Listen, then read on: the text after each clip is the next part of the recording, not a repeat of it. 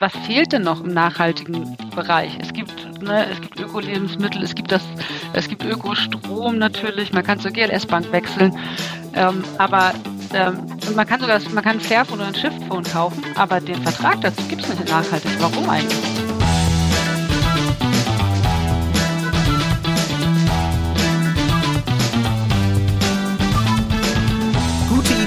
Das ist der Titel unseres Podcasts von Start Next. Ähm, ein Interview-Podcast. Mein Name ist Shai Hoffmann und äh, ich freue mich wirklich sehr, äh, also außerordentlich, dass ihr wieder eingeschaltet habt zu dieser Folge, in der es ähm, um eine Gründerin, eine Mitgründerin geht, die ähm, eine Idee ähm, verfolgt hat, die es so bisher noch gar nicht gab und neue Wege eingeschlagen hat. Ähm, ich äh, bin sehr äh, glücklich, dass äh, wir Zeit gefunden haben, denn eigentlich wollten wir gestern schon sprechen und ähm, gestern ist aber ein äh, ganz wichtiger Tag gewesen für WeTel.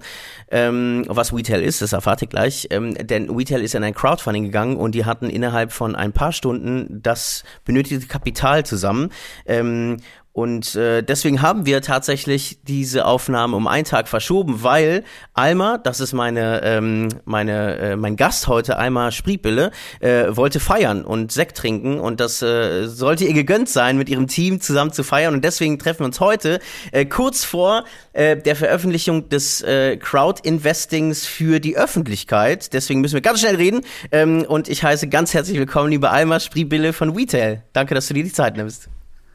Hallo Shai, ganz vielen Dank für die Einladung und auch für die Flexibilität, das mal eben einen Tag zu verschieben.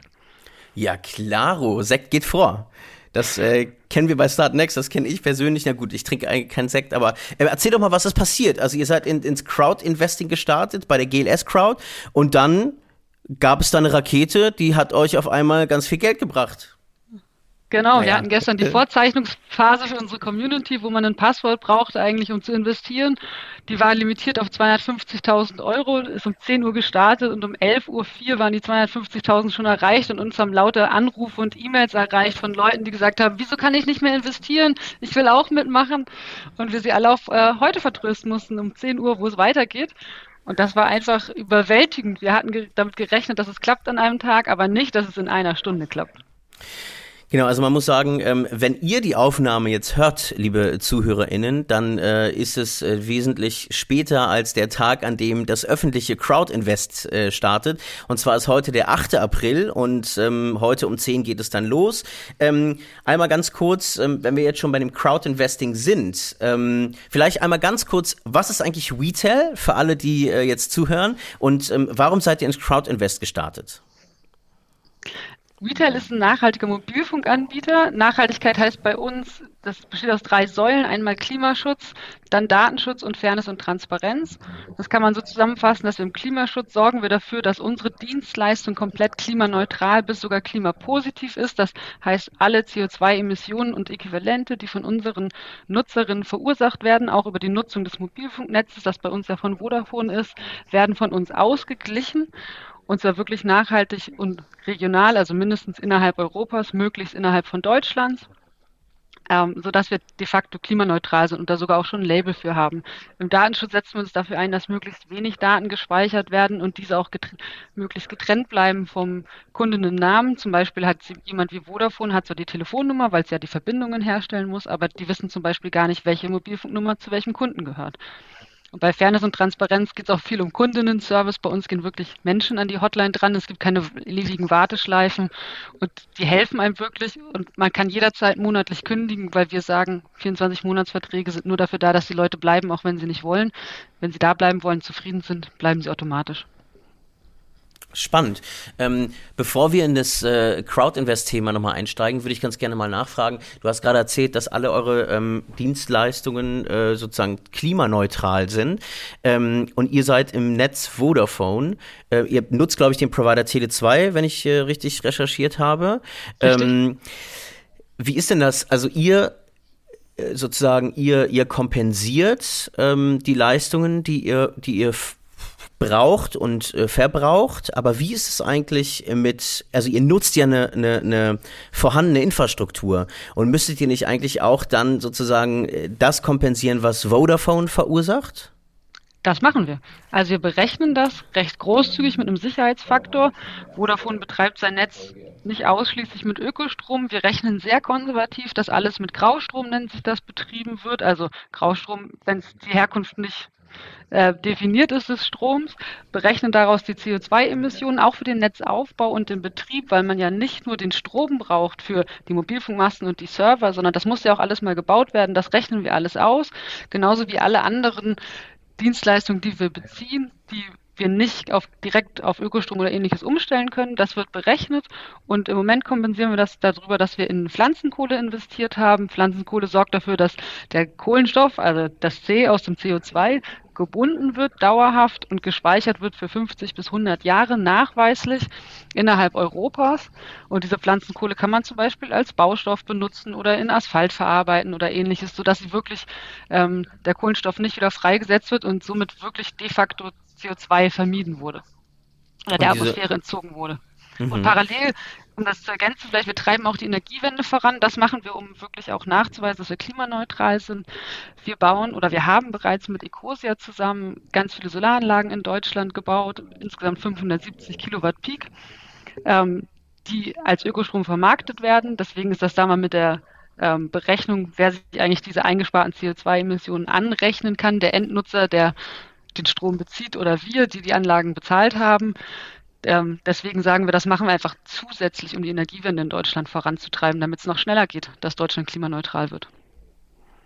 Und diese, ähm, wie, wie, wie, wie, wie nanntest du sie, Kohlepflanzen? Pflanzenkohle heißt das. Pflanzenkohle. Wenn man aus, genau, wenn man aus Pflanzenresten oder aus Holz kann man es theoretisch ausmach, auch machen, aber Pflanzenreste eignen sich dafür. Die werden verkohlt und dann entsteht so ein Werkstoff im Endeffekt, mit dem man eben Sachen arbeiten kann. Der kann als Dämmmaterial benutzt werden, in Asphalt verarbeitet oder auch im Acker untergemischt. Das äh, lockert den Boden auf. Gibt es viele Anwendungen für. Ist gerade auch ein schönes ähm, ich sag mal, ein Hype-Thema. Also wird gerade sehr viel dran geforscht und weiterentwickelt. Und das ist einfach eine schöne Sache, weil dort nachweislich eben das, äh, der Kohlenstoff und damit die CO2-Emissionen für 50 bis 100 Jahre gebunden sind und nicht wie bei manchen Sachen, bei manchen Kompensationsmechanismen nicht nachweisbar ist, ob das eigentlich wirklich dauerhaft gespeichert ist. Ähm, und das weißt du so gut, weil du ähm, aus diesem Metier kommst, richtig? Ja, richtig, genau. Ich habe ähm, elf Jahre lang bei, beim Fraunhofer Institut für Solare Energiesysteme gearbeitet. Also ich kenne mich am besten tatsächlich mit Solarzellen aus, aber ich habe mich dort in letzter Zeit auch zunehmend mit Pflanzenkohle beschäftigt, weil man einfach, um so ein Land wie Deutschland klimaneutral zu machen, brauchen wir irgendwann sogenannte CO2-Senken. Also wir müssen der Atmosphäre Kohlenstoff entziehen und das irgendwie speichern und dafür ist Pflanzenkohle eine schöne Möglichkeit. Mhm. Und äh, damit äh, ihr noch mehr Pflanzenkohle äh, produzieren könnt, seid ihr ins Crowd-Investing gestartet, glaube ich, ne? Das ist der Grund, der eigentliche Grund, warum ihr ins Crowd-Invest gestartet seid. Pflanzenkohle. Unter anderem. Wir haben tatsächlich für uns der, die größte Motivation, Crowd-Investing zu machen, ist, dass Retail ein Community-Produkt ist. Es, wir machen Retail als Gründende ja nicht, um reich zu werden damit, sondern weil wir ein, ein Unternehmen mit Sinn aufbauen wollen. Wir werden auch ein Purpose Unternehmen. Das heißt, am Ende ist es so, dass das Unternehmen sich selber gehört und gar nicht mehr uns Gründenden. Das ist jetzt aktuell noch nicht so, aber damit man das einfach realisieren kann, ist es wichtig, dass die Unternehmensanteile erstmal in unserer Hand bleiben und nicht irgendeinem externen Investor gehören, der vielleicht Einfluss nehmen möchte. Es gibt auch gute Investorinnen, muss man dazu sagen. Also nicht alle sind nur Kapital, äh, nur gewinngetrieben, aber ein Crowdinvesting ist halt eine schöne Möglichkeit, um vielen Menschen und Kleinanlegerinnen die Chance zu geben, in so ein Produkt wie Retail zu investieren und an dem Erfolg teilzuhaben. Wir sind übrigens auch, also Startnext ist auch ein Purpose-Unternehmen. Wir haben äh, sozusagen, wir sind ins Verantwortungseigentum übergegangen.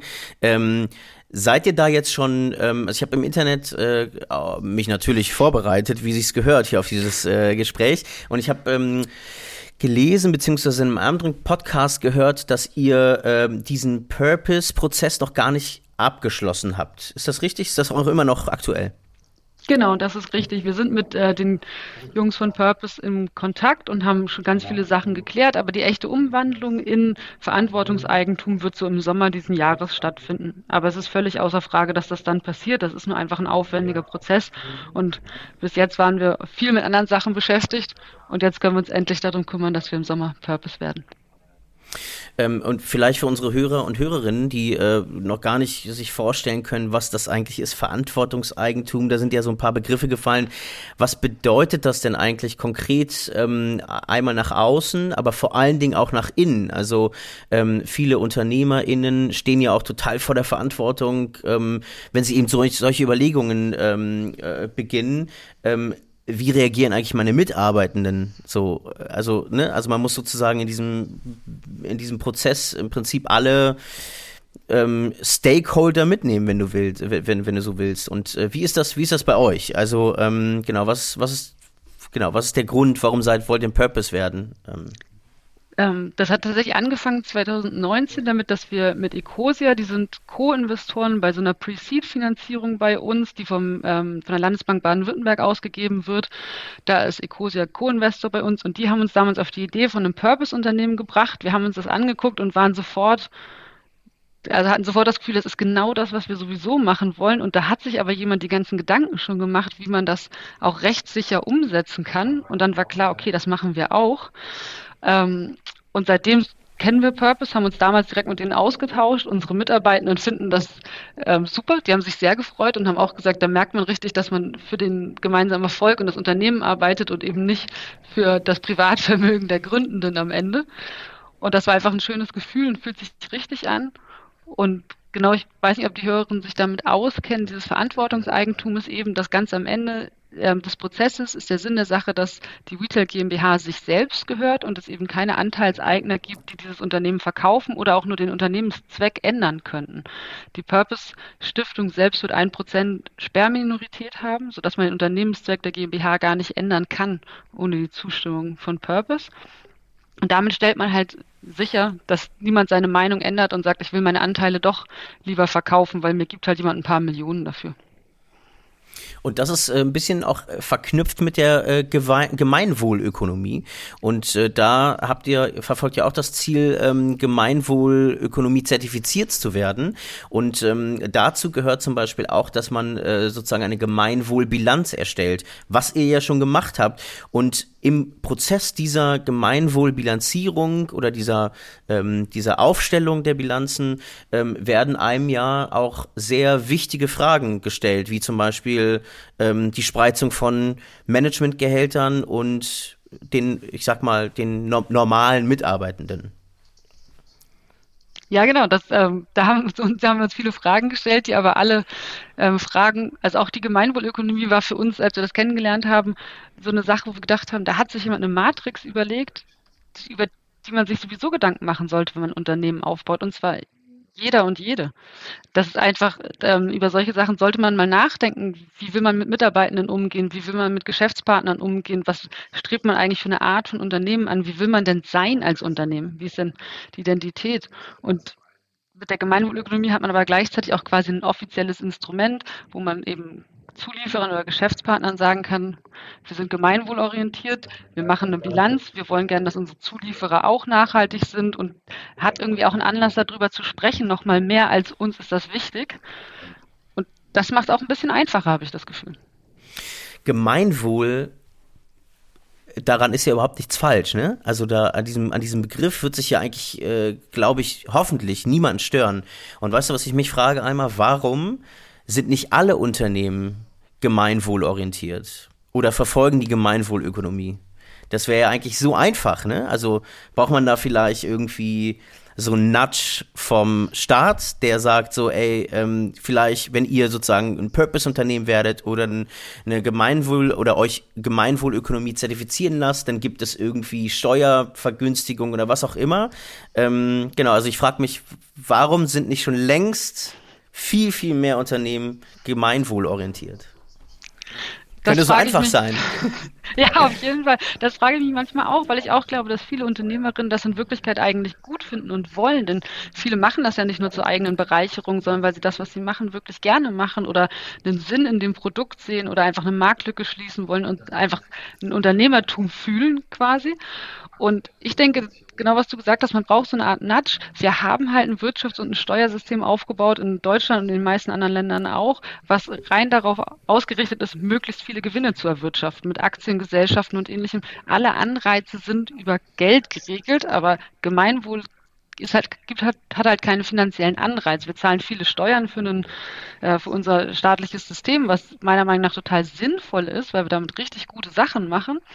Aber es gibt keinen Anreiz, als Unternehmen besonders gemeinwohlorientiert zu sein, weil das sich quasi nicht rechnet und alle Stakeholder hauptsächlich äh, gewinnorientiert denken, weil sie ja persönlich nichts vom Gemeinwohl haben sozusagen.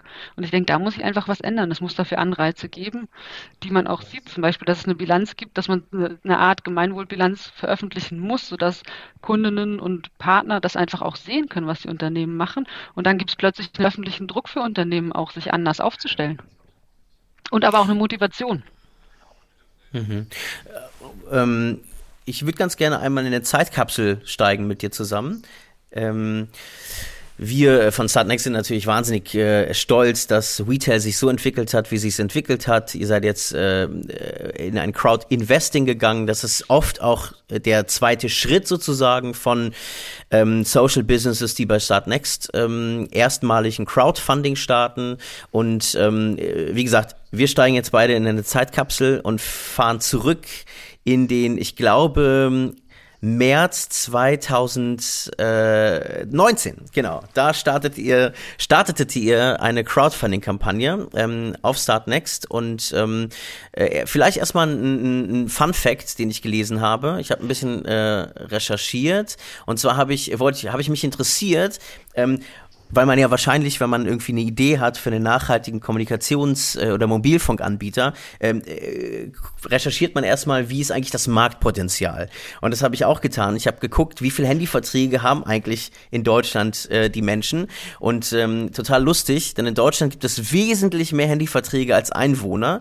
Man rechnet ungefähr mit 82 Millionen Einwohnern. Und ähm, diese 82 Millionen Menschen, und das fand ich sehr verblüffend, telefonieren mit über 107 Millionen Anschlüssen, das heißt Verträgen. Und äh, statistisch gesehen hat dann also jeder Mensch in Deutschland 1,3 Handyverträge.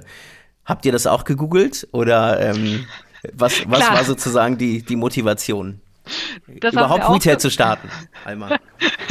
genau, das haben wir auch recherchiert. Die Zahl haben wir auch immer wieder benutzt in sogenannten Pitches, wenn wir uns vorgestellt haben, dass es ein riesiges Marktpotenzial gibt. Die Motivation war erstmal, dass ähm, Nico, Andreas und ich sind alle sehr nachhaltigkeitsorientiert, wollten unbedingt was zusammen starten und haben uns so ein bisschen umgeguckt, was fehlt denn noch im nachhaltigen Bereich. Es gibt, ne, es gibt Öko-Lebensmittel, es gibt das, es gibt Ökostrom natürlich, man kann zur GLS-Bank wechseln, ähm, aber ähm, und man kann sogar, man kann ein Fairphone oder ein Shiftphone kaufen, aber den Vertrag dazu gibt es nicht nachhaltig. Warum eigentlich nicht? Haben wir angefangen, das zu recherchieren, haben gedacht, naja, es gibt jetzt eigentlich erstmal keinen Grund. Es gibt nur einfach niemanden. Das ist halt ein sehr ähm, konservatives Business noch. Und dann haben wir gesagt, na gut, dann probieren wir das einfach selber zu machen und haben das, wir waren damals in einem Startup Accelerator und haben diese Idee, mit dieser Idee den dann auch gewonnen und haben sehr viel positives Feedback dazu bekommen, eben auch von Start Next, wo wir dann die Crowdfunding-Kampagne gemacht haben. Und diese ganze Crowdfunding-Kampagne damals auf Start Next war für uns vor allen Dingen ein Markttest, um dieses Potenzial, was wir sehen, mal zu testen, ob wirklich Menschen bereit sind, vorab Mobilfunkgutscheine zu kaufen, die sie dann irgendwann in der Zukunft bei uns einlösen können, für den Preis, den wir berechnet haben, den das dann kostet als nachhaltiger Mobilfunkanbieter. Und das hat wahnsinnig gut funktioniert. Ja, richtig, richtig gut. Ne? Ihr habt, glaube ich, äh, wie viel? Über 100.000 Euro habt ihr auf jeden Fall eingesammelt. Ja, 180.000 Euro. Ja, genau, sogar. fast 200.000. Wahnsinn.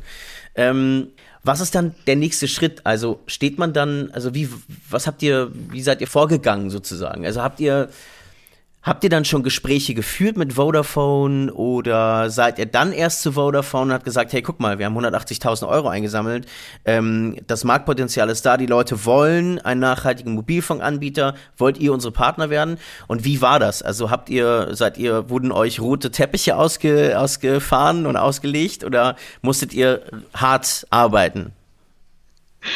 Ich würde eher sagen, hart arbeiten und auch ein bisschen hart gesotten sein innerlich, also sich nicht verunsichern lassen. Wir hatten vorher schon längst angefangen, uns eine Netzanbindung nennt sich das zu suchen. Wir hatten ja auch schon mal eine, das war auch damals während der Crowdfunding-Kampagne noch der Plan im äh, Netz der Deutschen Telekom. Da hatten wir auch mal eine Übergangslösung angeboten, 2019, ein halbes Jahr. Die ist dann leider verlustig gegangen und wir mussten uns um eine neue Netzanbindung kümmern und haben die über Tele2 an Vodafone gefunden, womit wir auch sehr glücklich sind. Aber ehrlich ehrlich gesagt in diesem Weg, wo wir wirklich mit allen Netzbetreibern und mit vielen sogenannten Service-Providern in den Netzen gesprochen haben, wurden wir auch immer mal wieder belächelt von, wenn ich das so sagen darf, tendenziell älteren weißen Herren, die so ein bisschen dachten, ach, das ist ja süß. Die denken, äh, die machen sowas Nachhaltiges und glauben, da sind genug Kunden da, obwohl es teurer ist. Aber so läuft Mobilfunk halt nicht, aber lass es sie ruhig mal versuchen. Und am Ende haben wir aber trotzdem so stark überzeugt, dass wir ähm, die Netzanbindung bekommen haben. Und jetzt können wir auch gerade zeigen, dass es funktioniert. Und aber da muss man schon immer wieder tief durchatmen und sagen, okay, ich verstehe, dass das vielleicht für Leute, die aus einem anderen Business kommen, auch ein bisschen verrückt klingt und wir müssen halt einfach auch überzeugen mit Fakten und diesen Nachhaltigkeitsbereich auch erklären. Also, dass es da genug Menschen gibt und Beispiele aufzeigen wie Posteo oder die GLS Bank und natürlich Ökostromanbieter. Und das hat auch geholfen, um zu zeigen, es gibt andere nachhaltige Dienstleistungen, da ist das auch so und die funktionieren auch. Und seid ihr den alten weißen Männern wieder begegnet? mal wieder und habt denen gezeigt, hey, guck mal, da sind wir heute. Heute Crowd Invest mit der GLS Crowd. Bam! Das, das ist nicht ganz unsere Art. Oder, oder, oder, oder einmal, oder es, kann, oder es kann sein, dass die alten weißen Männer ganz heimlich auch die Investoren werden. Wer weiß, ja. Also ich, jetzt sind wir ja sehr zufrieden mit unseren Zusammenarbeiten. Das läuft ja auch alles gut. Ich ich habe da einfach auch gemerkt, dass man selber, ehrlich gesagt, ja auch in einer Blase lebt. Man darf sich ja auch nichts vormachen. Wir leben halt auch in einer sehr nachhaltigkeitsorientierten Blase und man hat sich halt in die Mobilfunkwelt auch aus dieser Blase rausbegeben und sich dem gestellt, wie andere Menschen von außen das sehen. Und ehrlich gesagt war das spannend und wir haben die auch überzeugt. Also es ist ja nicht so, dass sie nicht ähm, bereit waren, das zu machen. Insofern eine schöne Erfahrung, aber auch eine, wo man ähm, Selbstvertrauen dadurch gewonnen hat, weil man es geschafft hat, würde ich sagen. Ja, großartig. Das ist so wichtig. Wir brauchen genau solche Pioniere, wie ihr sie seid, die einfach so die Wege freiboxen und zeigen, hey, guck mal, ähm, habt Mut, irgendwie auch neue Wege zu gehen. Und ähm, es gibt vielleicht schon nachhaltige Stromanbieter und es gibt eine nachhaltige Bank, aber das, da ist so viel Potenzial und wir versuchen es einfach mal. Und das finde ich echt sehr bewundernswert und bemerkenswert, dass ihr den Mut äh, auf euch genommen habt und da los, einfach losmarschiert seid. Und das wird ja dann auch, äh, so jetzt mit dem Crowdinvesting wird das ja dann auch gesehen und belohnt. Also das ist ja dann auch, glaube ich, total das, und ihr könnt auch, glaube ich, stolz sein auf euch. Und äh, weil Stolz, mit Stolz, mit diesem Begriff Stolz will man ja auch irgendwie nicht so hantieren, aber ich finde, äh, ihr könnt euch heute auch mal nicht nur eine Sektflasche aufmachen, sondern auch vielleicht drei oder vier. Danke. Wir sind schon stolz darauf, klar. Und es auch, wenn sowas wie ähm, gestern oder überhaupt mit so Crowdfundings passiert und man sieht, dass so viel Zulauf ist und so viel Feedback ist, das ist ein gutes Gefühl, weil wir uns immer wieder anhören mussten, ne, so funktioniert das nicht und äh, ihr müsst das anders machen. Und wir haben immer gesagt, nee, wir wollen das nicht anders machen, weil dann verraten wir unsere Idee und ihre, unsere Ideale und dazu sind wir nicht bereit. Wenn wir das machen müssen, dann wollen wir es ehrlich gesagt nicht machen. Wir wollen das nur machen, wenn wir uns treu bleiben können. Und jetzt zu sehen, dass man sich treu bleiben kann, und das auch tatsächlich funktioniert, ist ein wahnsinnig gutes Gefühl und auch wie viele Leute uns positives Feedback geben. Also wir kriegen ja auch lauter E-Mails und Anrufe, die sagen, ich will auch noch investieren und ähm, wie schön, dass ihr das gemacht habt und solche Sachen. Also wir kriegen auch sehr viel positives Feedback von Kundinnen und einfach von Menschen, die von uns hören. Wie schön. Sag mal, jetzt mal, äh, jetzt mal Fakten schaffen äh, für alle, die jetzt zuhören ähm, und denken, boah, die Alma, die ist mir so sympathisch, das Unternehmen will ich unbedingt unterstützen. Wie mache ich das eigentlich? Also es gibt ja, es gibt, gibt euch, gibt es euch äh, eigentlich schon in irgendeinem Laden, der euch ver vertreibt oder noch oder noch gar nicht? Ähm, also am besten kann man uns online kaufen tatsächlich äh, über unsere Homepage. Ähm, wir haben eine eigene Bestellstrecke, wo man einen Vertrag bei uns abschließen kann. Das sollten natürlich möglichst viele Menschen machen, denn je mehr das sind, desto mehr können wir auch erreichen im Klimaschutz, aber auch im Datenschutz. Ähm, ansonsten von uns weitererzählen. Also wir sind in unverpackt Läden und auch ein paar Handy-Repair-Shops verkaufen zum Beispiel Gutscheine von uns und ähm, dort kann man auch vor Ort einen Mobilfunkvertrag abschließen. Jetzt mit Corona muss man zugeben, hat natürlich das meiste davon zu. Aber ähm, vieles davon wird dann kommen, weil wir genau sowas wie unverpackt Läden passen halt perfekt zu uns. Und ähm, wenn Leute jetzt auf einmal sagen, ähm, aber ich will, aber ich will meinen Handyvertrag mit iPhone oder mit Samsung, dann sagst du, äh, die beiden Hersteller, die kenne ich gar nicht. Sowas, sowas machen wir nicht. Ich kenne nur Shift. Oder? Es gibt auch auf dem Bundle, glaube ich. äh, es gibt das Impact Phone, das ist, das ist so eine Art Bundle mit Shift Phone und da ist dann Ecosia als Suchmaschine drauf. Ähm, wir persönlich verkaufen noch im Moment keine Bundles direkt. Das wäre so ein bisschen der nächste Schritt. Und als Startup muss man oder als junge Unternehmen muss man mal aufpassen, dass man Schritt für Schritt macht und sich auch nicht selber überfordert, damit man auch das Unternehmen nachhaltig aufbaut. Denn auch sich selber ausbeuten ist Ausbeutung. Ähm, haben, ähm, was ich immer sagen würde dazu ist, wenn man ein Handy braucht, sollte man sich ein Handy kaufen und einen Vertrag dazu, der kann unabhängig davon laufen. Man sollte nicht alle zwei Jahre ein neues Handy sich besorgen, nur weil man eins haben kann zum Vertrag, sondern weil man eins braucht. Und ich würde, ich wäre da nicht, oder wir sind da nicht dogmatisch, ob man nur Fairphones oder Shiftphones benutzen kann.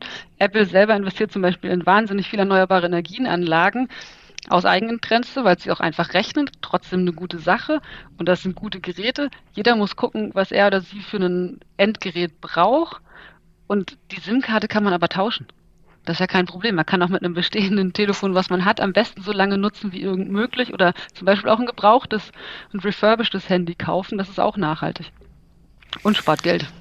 Ja, das ist total, das ist total interessant, was du sagst, weil ich glaube, ähm, dass dieses ähm, nicht, weil sie es müssen, sondern weil sie es brauchen, äh, ein neues Handy zu kaufen oder quasi im, im, im Bundle dem diesem Angebot nicht ähm, sich hinzugeben, sondern einfach Nein zu sagen und zu sagen, ich kaufe mir lieber ein Handy und nutze es wirklich, bis es irgendwie nicht mehr funktioniert oder veraltet ist oder so veraltet ist, dass es einfach so langsam ist und so weiter. Ähm, da, da gehört doch eigentlich eigentlich Mindset-Shift dazu. Also das ist ja, da müssen wir sozusagen auf einer anderen Ebene anfangen, mit VerbraucherInnen zu arbeiten, oder? Ich, ja, würde ich auch sagen. Ich denke, in manchen Bereichen gibt es das längst. Der, der, zum Beispiel geht der Trend so ein bisschen weg vom Dienstwagen ne, hin zu, dass die Leute sich halt im Zweifelsfall selber ihr Auto kaufen müssen. Das schafft eine ganz andere Motivation, damit umzugehen, wenn man erstens die Tankfüllung selber bezahlt und zweitens das Auto selber bezahlt. Dann überlegt man sich halt dreimal, was man wirklich braucht, während wenn es ein Geschäftswagen ist, dann kann man das alles absetzen und muss dafür im Zweifelsfall vielleicht noch gar nicht mal was bezahlen. Und so ähnlich ist das, denke ich, bei so künstlich geschaffener Nachfrage wie alle zwei Jahre ein neues Handy, weil mein Mobilfunkanbieter mir das anbietet zum Vertrag. Das ist ja auch ein künstlich geschaffenes Bedürfnis teilweise, weil ich habe ja eins, mit dem ich telefonieren und surfen kann. Und dadurch werden viel mehr Handys quasi verkauft oder an die Leute gebracht, als gebraucht werden. Und das sollte man, diese Motivation sollte man dringend ändern, weil die Leute brauchen das ja nicht, sondern sie kriegen es nur, weil es halt dazukommt. Ja. Und das ist auf jeden Fall das Gegenteil von nachhaltig. Total, absolut, ja. Und macht ihr irgendwas dagegen? Also äh, versucht ihr, habt ihr auch irgendwie sowas wie so eine, habt ihr so einen educational Anspruch, also so einen, so einen bildnerischen Anspruch auch bei euch? Den haben wir auf jeden Fall. Da geben wir uns große Mühe. Ich denke, ähm, da ist noch Luft nach oben bei der Menge, die wir da machen. Was wir zum Beispiel machen, ist, wir sind in der Zusammenarbeit mit Everphone heißen die, die bieten ähm, Miet Endgeräte an für hauptsächlich für Firmen, wo man das Endgerät liest im Endeffekt, so wie ein Auto oder Laptops kann man natürlich auch leasen. Und wenn das, man hat halt den gleichen Service, wie wenn man immer ein neues Handy bekommt. Also man, wenn das kaputt ist oder nicht funktioniert, schickt man das ein, kriegt sofort ein Ersatzgerät, kann quasi nahtlos weiter telefonieren und Everphone kümmert sich ums Refurbischen vom Handy und benutzt das weiter. Und das finde ich zum Beispiel ist ein Ansatz, wo man das auch in der Geschäftswelt ändern kann, weil da ja auch sehr viele dieser doppelten Mobilfunkverträge, die es gibt, sind ja zum Beispiel Geschäftstarife, dass Leute halt ein Geschäftshandy und ein Privathandy haben und das müssen wir auch ändern. Das ist einfach nicht notwendig. Man kann, es gibt mittlerweile auch technische Lösungen, dass man auf einem Handy quasi zwei Betriebe haben kann, dass man das Diensthandy ausschalten kann und trotzdem noch die Privat-SIM-Karte aktiv ist, sodass man Feierabend hat, aber nicht das Endgerät wechseln muss. Und das, das ist zum Beispiel ein Ansatz, wo ich sage, das bringt auf jeden Fall mehr Nachhaltigkeit in dieses Geschäftsmodell. Das lohnt sich, das zu verfolgen. Und ansonsten würde ich natürlich sagen, gebrauchte Handys. Also ich selber habe fast noch nie ein neues Handy gekauft, außer halt bei Shift tatsächlich. Aber du hast ein gutes Stichwort gesagt, denn äh, falls jemand jetzt zuhört, der selbst ein Unternehmen hat und sagt, ich möchte meine Mitarbeiter gerne mit äh, eben genau diesen sinnvollen äh, Mobilverträgen ausstatten, das macht ihr jetzt auch. Richtig, wir machen jetzt auch Geschäftstarife. Ähm, das ist total schön, weil es natürlich ganz viele nachhaltige Unternehmen gibt, die auch ein Interesse daran haben, alle Dienstleistungen nachhaltig zu beziehen. Und da sind auch schon ein paar zu uns gewechselt. und äh, können jetzt mit uns telefonieren. Und das kann ich nur jedem empfehlen. Der Wechsel ist einfach. Die Preise sind ehrlich gesagt überschaubar, muss man zugeben, auch für Geschäftstarife. Gerne einfach bei uns melden. Und ich habe gehört und gelesen, dass die Kundenzufriedenheit wirklich extra, extraordinary hoch ist. Auf jeden Fall. Wir haben eine Umfrage unter unseren Kundinnen gemacht und die Kundenzufriedenheit ist bei 99 Prozent. Wir haben das mal mit unserem Mobilfunkpartner gespiegelt und die waren auch begeistert und haben gesagt, im Mobilfunk ist man wahnsinnig zufrieden, wenn man mal sowas wie 70 Prozent erreicht. Und das sind schon die Top-Zufriedenheitswerte. Die 99 Prozent sind wirklich einsame Spitze. Wahnsinn. Sind wir sehr stolz drauf, sind aber auch glückliche Mitarbeitende bei uns.